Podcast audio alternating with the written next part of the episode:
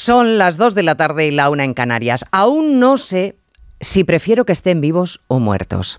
Con esta crudeza nos ha contado en Onda Cero Dalia Fishman cuáles son sus reflexiones a propósito de cómo se imagina el futuro de su hermana, su cuñada, su cuñado, sus dos sobrinas, todos ellos en manos de Hamas. No ha decidido si prefiere que hayan perdido la vida o la conserven, sometidos a las brutalidades de los terroristas. Todos ellos vivían en un kibbutz que, como ella ha relatado, es la expresión de la izquierda israelí comprometida con la paz, el diálogo con los palestinos y la existencia de dos estados. Por eso jamás ha golpeado, asesinado y masacrado en esos lugares porque su única ideología no es de derechas o de izquierdas, es la muerte del que piensa, siente o actúa de forma distinta. Miles de personas, y entre ellos una española. Onda Cero. Noticias Mediodía. Elena Gijón. Buenas tardes. El Ministerio de Asuntos Exteriores ha informado del fallecimiento de la ciudadana hispano-israelí Maya Villalobo Simbani en Israel. Tenía 19 años. Había acudido al país a cumplir con el servicio militar obligatorio. Ministro de Exteriores José Manuel Álvarez hace un minuto en la sexta. Hoy es un día triste y hay una mala noticia y es que Maya Villalobo ha fallecido. Y sí, confirmó esa noticia. He hablado con su padre y le he trasladado el pésame, por supuesto, como ministro de Asuntos Exteriores en nombre de todo el Gobierno. Y le he trasladado que estamos muy cerca de él eh, en estos momentos y la sentimos, eh, evidentemente, todos nosotros. Del otro español desaparecido, Iván, que trabajaba en un kibutz, dice Álvarez que por la seguridad de esta persona no facilita más información. El relato de Dalia Fishman con Alsina ha sido demoledor. Ella siente que está viviendo un holocausto por parte de Hamas. Les asesinan por ser judíos. Su hermana gemela y el marido de esta trabajaban en un kibutz.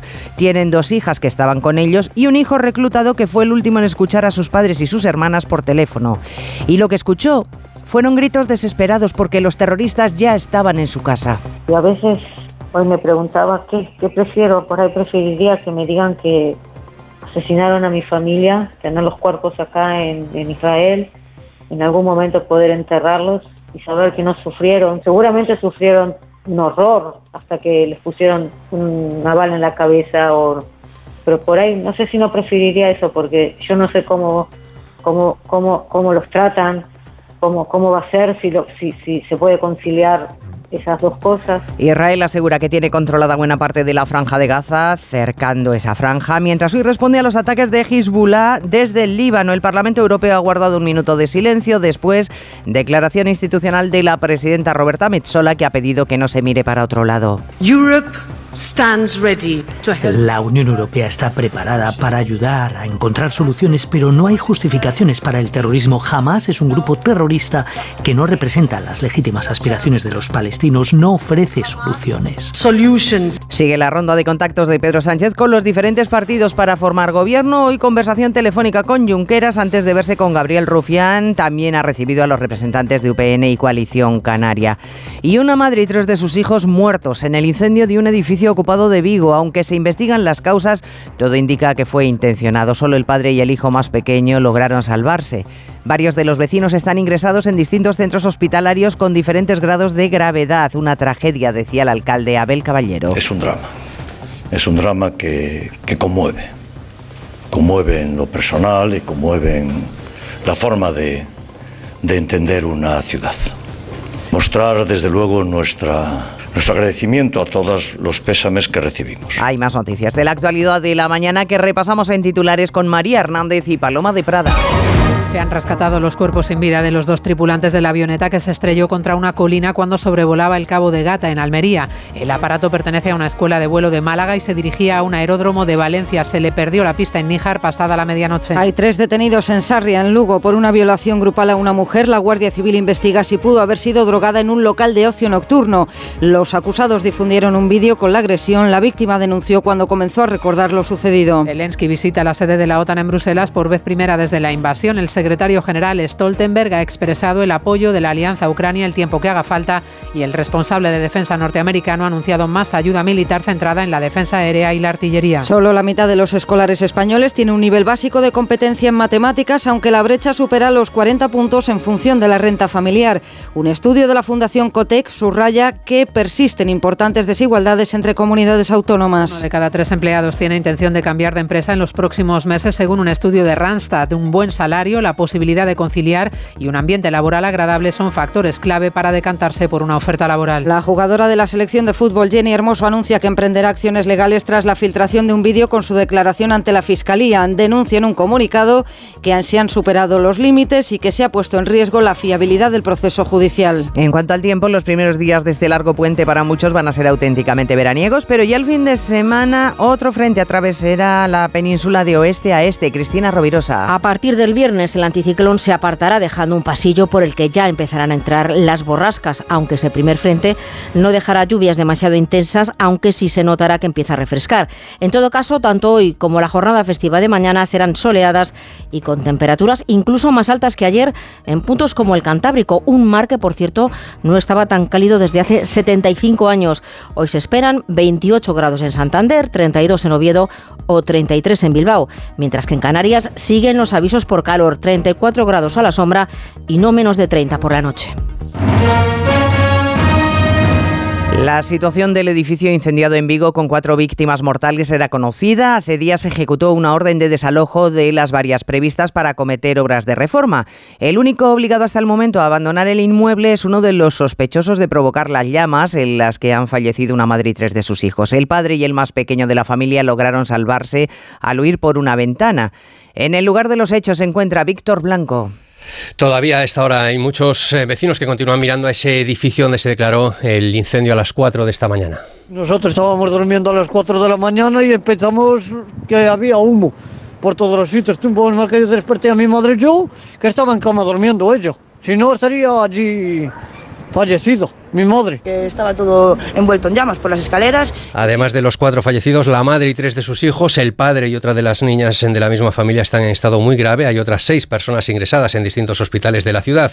Algunos de los desalojados, en el edificio vivían unas 30 personas, insisten en que el incendio fue provocado por un antiguo residente que fue expulsado hace semanas y había amenazado con quemar el edificio. La policía maneja todas las hipótesis. Sí ha confirmado el Ayuntamiento de Vigo que era un inmueble en el que la propiedad había iniciado los trámites para desalojar a los residentes. María José Carides, la concejala de urbanismo. Y comunicó al Ayuntamiento que además de hacerse cargo, comunicarían al juzgado la necesidad de desocupar esos edificios para proceder a todas las obras de mejora de los mismos. Confirman vecinos del barrio que era un edificio ocupado y en el que eran habituales los enfrentamientos e incidentes.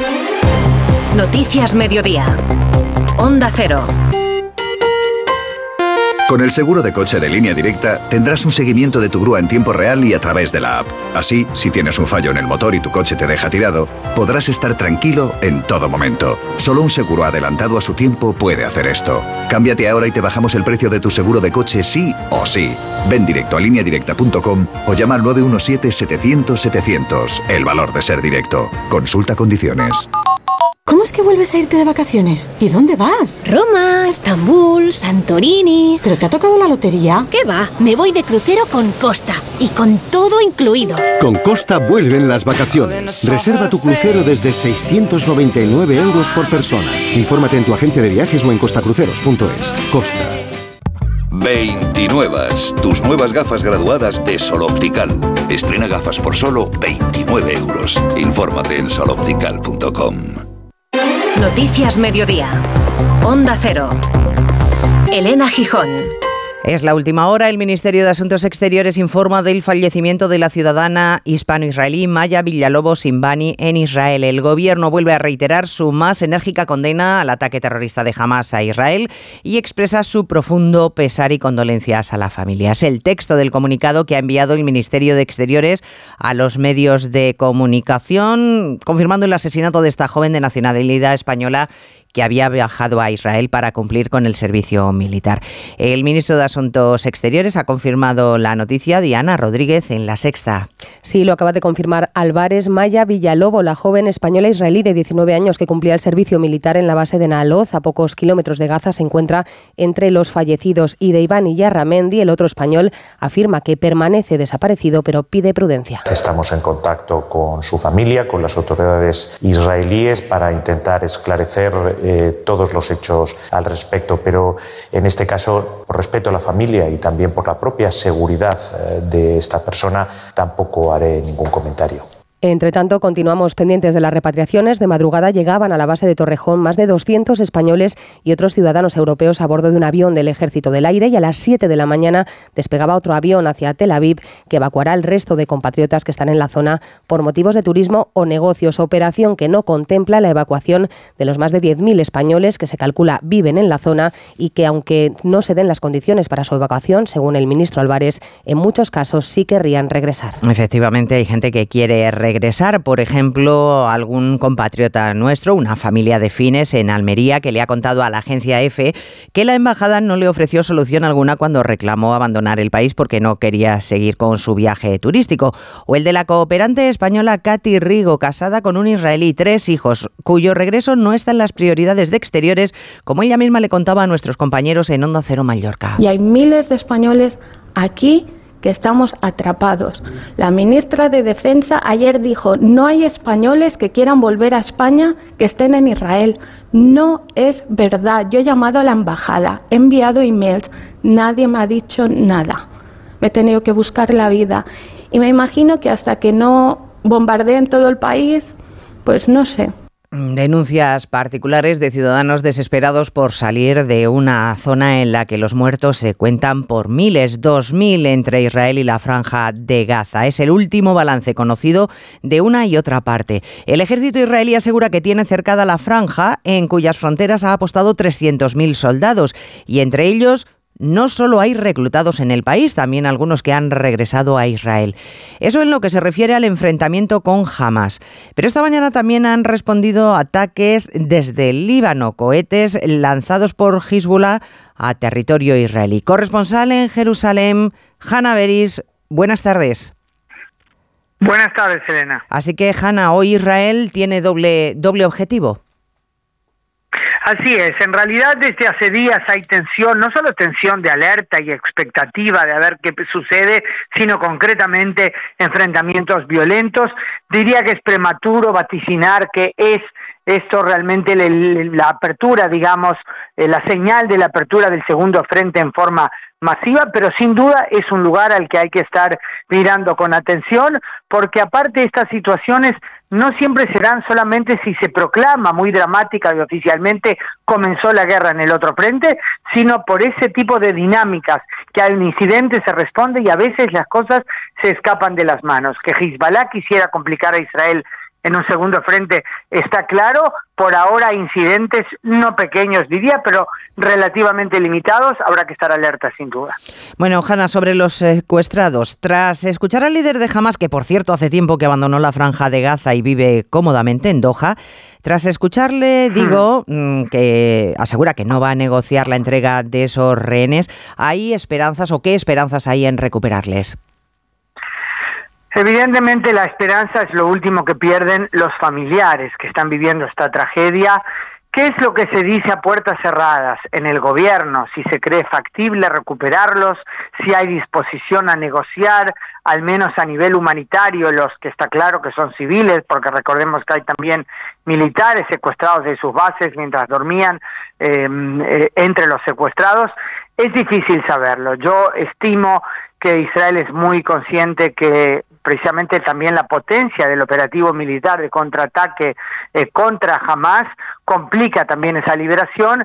Acá la disyuntiva, y estoy especulando, por supuesto, nadie habla de eso en forma explícita, la disyuntiva es si acaso tiene sentido o es lógico o es responsable dejar de atacar a Hamas para aumentar la probabilidad de, recuperar a los rehenes, aunque no es seguro, porque aquí casi se da por seguro que algunos ya habrán sido asesinados, o esta vez ir hasta el fondo para terminar definitivamente con la amenaza de Hamas. Bueno, pues efectivamente una disyuntiva complicada. Hanna Beris, muchas gracias y enhorabuena de nuevo un día más por tu trabajo. Muy buenas tardes. Muchas gracias, muchas gracias por tus palabras. Bueno, desde la franja de Gaza la compañía eléctrica asegura que la reserva de luz está agotada y que en breve se van a quedar sin suministro. Eso para los que se quedan. Pero para los que tratan de salir por el paso de Rafah hacia Egipto tampoco hay esperanza, porque Egipto, supuesto aliado de los palestinos, no quiere refugiados en su tierra. Si acaso, atender a los heridos en los hospitales. La ONU exige un corredor humanitario y en ello van a incidir eh, mañana el secretario de Estado norteamericano que precisamente viaja a Asunción Salvador, a El Mañana Blinken estará en Egipto, el, que es el mediador tradicional en la región, con el que Washington ya ha iniciado conversaciones para que permita la evacuación de civiles por el paso de Rafah al sur de Gaza. El lunes pudieron salir por ahí 800 personas, pero el gobierno egipcio lo ha vuelto a cerrar al hilo de los últimos bombardeos de Israel, mientras que la ONU y otras organizaciones internacionales exigen que vuelva a abrir. Hay algo llamado respuesta humanitaria e incluso en situaciones de conflicto las agencias humanitarias deberían poder entrar a trasladar a la población a los hospitales, enfatiza una portavoz de la Agencia de Naciones Unidas para los Refugiados en Gaza varias de sus escuelas que funcionaban como refugio para civiles han sido alcanzadas por los ataques aéreos. Los hospitales están saturados y el número de desplazados en la franja supera ya, según la ONU, los 260.000. En la parte europea, reunión del Parlamento Comunitario que ha comenzado con un minuto de silencio y la presidenta Metzoli condenando enérgicamente a Hamas y exigiendo el fin del terrorismo, además ofreciéndose a mediar entre las partes. También ha guardado un minuto de silencio el Colegio de Comisarios, a cuyo término la presidenta von der Leyen ha insistido en que la ayuda humanitaria palestina no está en duda, pero que va a ser auditada.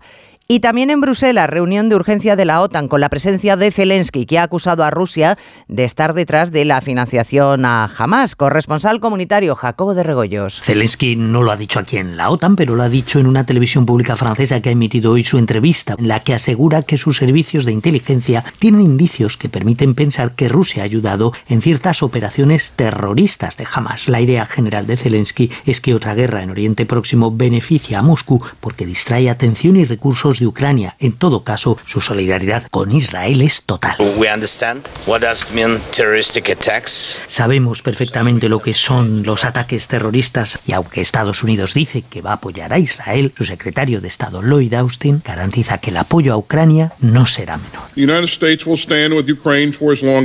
Durará el tiempo que sea necesario, dice. Ahí tenemos última hora desde la Audiencia Nacional porque la jueza María Tardón ha decidido abrir diligencias a propósito de la persona muerta en Israel y de dos desaparecidos más. Eva Llamazares, buenas tardes.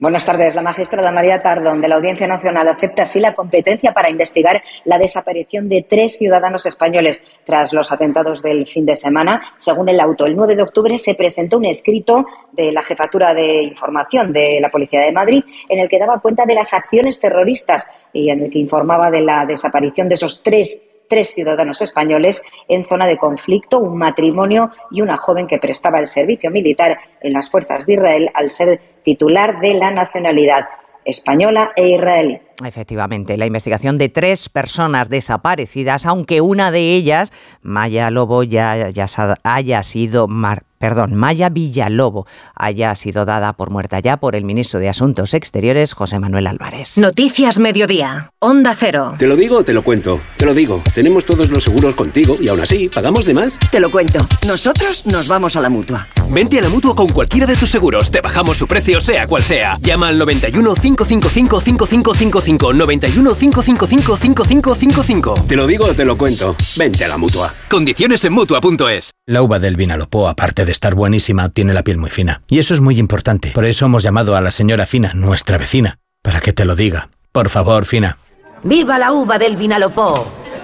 Uva embolsada del Vinalopó. Todo el sabor con la piel más fina. Acción cofinanciada por la Consellería de Agricultura, Ganadería y Pesca. Descubre los diseños exclusivos y los productos innovadores de las tiendas porcelanosa. Piezas de gran formato, griferías con sistemas de ahorro, cocinas de inducción invisibles. La casa de tus sueños está en porcelanosa. Y ahora del 13 al 28 de octubre aprovecha los días porcelanosa con descuentos muy especiales. Porcelanosa. Ronda de contactos para formar gobierno. Pedro Sánchez ya ha terminado su entrevista con Gabriel Rufián, que ahora mismo está compareciendo en el Congreso de los Diputados. Antes Sánchez se ha visto con Cristina Valido, la portavoz de Coalición Canaria, que aún tiene por decidir qué es lo que van a hacer. Congreso Ignacio Jarillo.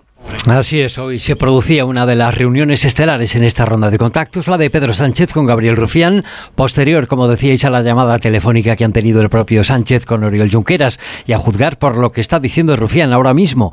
Estamos sin ambajes ante todo un reto para el PSOE. Esquerra exige todo para el apoyo a la investidura de Sánchez, y en eso todo está todo. Estamos hablando de, de la amnistía, y ahí abriría la segunda petición o exigencia, que sería pues eh, votar la resolución del conflicto político entre Cataluña y el Estado, bajo nuestro punto de vista, tiene que ser eh, en una urna. Amnistía, referéndum, a lo que añade solucionar el problema fiscal, o sea, la deuda que tiene Cataluña con el Estado. Rufián insiste en que el apoyo de Esquerra lo va a sudar el PSOE si quiere la investidura y de paso le envía un recado en tono agrio a Yolanda Díaz y Sumar. Nosotros, dice Rufián, no necesitamos intermediarios para negociar con el PSOE. Por cierto, antes de esta reunión, Sánchez tenía otras dos con UPN que le niega su apoyo y Coalición Canaria que si acaso, y yendo bien las negociaciones, decía la diputada Valido, se quedaría en la abstención. Hay más asuntos. Por ejemplo, las operaciones de compra-venta de vivienda, más bien de compra de los extranjeros en España, se está frenando y no obstante son los propietarios de una de cada cinco viviendas en nuestro país. Los británicos están a la cabeza, pero se observa que las preferencias cambian. Los extranjeros, Margarita Zavala, se decantan ahora por la zona norte. El cambio es evidente si nos fijamos en el mapa elaborado por el Consejo General del Notariado. Por ejemplo, ha caído la venta de viviendas, sobre todo en Baleares, Canarias y Andalucía. En cambio, se ha disparado casi un 30% en Asturias o un 15% en Galicia, donde en verano hace más fresquito. Teresa Barea es su portavoz. En este primer semestre de 2023 se aprecia un incremento en particular en territorios como Asturias, Galicia, Murcia y la Comunidad Valenciana. Los extranjeros, sobre todo los que no viven en España, además compran las casas más caras, de media unos 2.600 euros el metro cuadrado, casi 1.000 euros más de lo que suelen gastarse los españoles. Dice Randstad que uno de cada tres empleados españoles tiene intención de cambiar de puesto de trabajo de aquí a los próximos seis meses. Se valora mucho el ambiente, pero sobre todo, Caridad García, el salario. Sí, el salario es el primer elemento a la hora de optar por una empresa, el segundo sería la conciliación y el tercero el clima laboral. Esos factores son los que determinan si aceptar o no un empleo. Nada que ver con los tres criterios principales que las empresas ofrecen para encontrar talento y que son su ubicación, la salud financiera de la firma o la seguridad laboral. Oferta y demanda, constata el director general de consultoría de Randstad, Oriol Mas, no casan. Las empresas aún no estamos acertando a la hora de contar lo que ofrecemos y parece que nuestra propuesta de valor está construida sin atender realmente a lo que las personas y el talento buscan. Escasa flexibilidad para conciliar y falta de formación y desarrollo profesional son las dos razones con más peso para cambiar de trabajo. Uno de cada siete españoles lo hará antes de primavera. Datos estremecedores de Biogen. Más de mil niñas y adolescentes víctimas de la violencia de género están protegidas policialmente en España y 16 de ellas especialmente porque hay riesgo alto, Belén Gómez del Pino, de que sean asesinadas. En esos casos la vigilancia policial es estrecha y constante. Son víctimas en riesgo alto o extremo. Las cifras oscilan cada mes según varían las circunstancias pero siempre con una tendencia al alza que han detectado también en la Fundación ANAR, confirma Onda Cero Diana Díaz, directora de sus líneas de ayuda. Ha habido un incremento, de hecho, del 1.843,5% con respecto al año 2009 y un aumento del 49,7% de los casos atendidos en relación con el año 2020. El 47% de las menores, añade ANAR, no son conscientes de lo que ocurre y no se admiten como víctimas. Justifican la violencia en el entorno de la relación. Desde 2003, 15 menores han sido asesinadas por sus parejas o parejas en España. Seis de ellas tenían menos de 16 años. Y ya está confirmado como violencia de género la muerte de una mujer en un domicilio de Benalmádena, en Málaga. Su cadáver fue hallado junto al de su pareja. Y en el municipio lucense de Sarria, hoy hemos conocido la detención de tres sujetos por su presunta participación en una violación grupal a una mujer. Noticias Mediodía. Tener un pequeño negocio no significa comunicarse por correspondencia. Significa darte a conocer a través de Internet. En Orange Empresas te ayudamos a crear tu página web profesional y mejorar tu posicionamiento en Internet para aumentar tu visibilidad y conseguir nuevos clientes. Las cosas cambian y con Orange Empresas tu negocio también. Llama al 1414. Ramen de alubias luengo, like. Crema de garbanzos luengo, like. Las fotos de tu jefe de fin de semana. Ay. Ups. Las legumbres luengo te lo ponen muy fácil para gustarte. Se preparan de mil maneras y su sabor es único. Legumbres luengo, la nueva pasta. El seguro de moto de línea directa te lleva un duplicado de tus llaves estés donde estés. Así, si las pierdes, no tendrás que preocuparte por nada. Solo un seguro adelantado a su tiempo puede hacer esto. Cámbiate ahora y te bajamos el precio de tu seguro de moto, sí o sí. Ven directo a lineadirecta.com o llama al 917-700-700. El valor de ser directo. Consulta condiciones. La selección española de fútbol última los detalles para su duelo de mañana ante Escocia. Oscar Conde, buenas tardes. Buenas tardes, Elena. Ya ha llegado el combinado nacional a Sevilla, donde se va a medir en la Cartuja Escocia, partido de clasificación para la Eurocopa de 2024, primero de los dos decisivos duelos que deben afrontar estos días. Los de Luis de la Fuente el domingo se enfrentarán en Oslo a Noruega. Tras las goleadas ante Georgia y Chipre y ese pinchazo inicial en Glasgow, necesita el equipo español derrotar a los escoceses para intentar asaltar la primera plaza de grupo. Para ello deberán mostrar los internacionales su mejor versión. Uno de los que atraviesa un mejor momento de forma no es otro que el delantero del Real Madrid, José Lu, que estuvo ayer en Radio Estadio Noche. Yo como delantero es lo que me gusta hacer. Está claro que son números importantes. En la experiencia y lo vivido en el pasado es lo que me ha dado a, a tener un punto de madurez que me ha servido para estar aquí y me está claro que luego tienes que salir al campo y hacer las cosas bien. Eso es lógico, pero la verdad que estoy viviendo un momento súper feliz y creo que, que, es, que es un momento que no lo puedo desaprovechar. Trabajan estos días bajo mínimos los equipos de la liga, sobre todo aquellos que tienen varios internacionales. Es el caso de un Sevilla en el que ya manda Diego Alonso. Dirigió ayer el nuevo técnico su primera sesión de entrenamiento y esta mañana ha sido presentado. Afronta el uruguayo con ambición su primera experiencia en un banquillo europeo y se toma con humor el que algunos le comparen con todo un veterano de nuestra liga como Simeone, Diego Alonso. Y el primer nombre, se llama Diego también. Cada uno tiene su personalidad, uno no puede replicar a nadie, ¿no? La Mona Lisa es una sola, todas las, demás copias este, no valen. ¿no? Entonces hay que ser auténtico, hay que ser uno mismo. Obviamente me siento súper halagado con, ese reconocimiento de que tengo similitudes con, con el Cholo, pero intentaré ser yo mismo. Por otro lado, la agencia de representación de Jenny Hermoso ha emitido hoy un comunicado para anunciar que van a emprender acciones legales contra los responsables de la filtración de la declaración de la futbolista en el caso Rubiales. Denuncia a la jugadora que este hecho vulnera sus derechos básicos y la expone ante la opinión pública, por lo que pide la justicia que se haga lo posible para proteger su intimidad y garantizar que el proceso se, se, desarrolle con garantías. La Internacional Española, por cierto, ha sido homenajeada esta madrugada en el Salón de la Fama de México. Milita ahora en el Pachuca, un acto que ha aprovechado para mandar un claro mensaje reivindicativo. Jenny Hermoso. Fuimos campeonas del mundo porque esa era la única forma que nos quedaba para ser escuchadas, respetadas y valoradas. Y sin merecerlo, sufrimos más de la cuenta en un momento histórico para nosotras. Ganamos en el campo y fuera de él para asegurarnos un deporte y una, una sociedad inclusiva que nos proteja a todos. Y a todo el mundo quiero decirles que se acabó.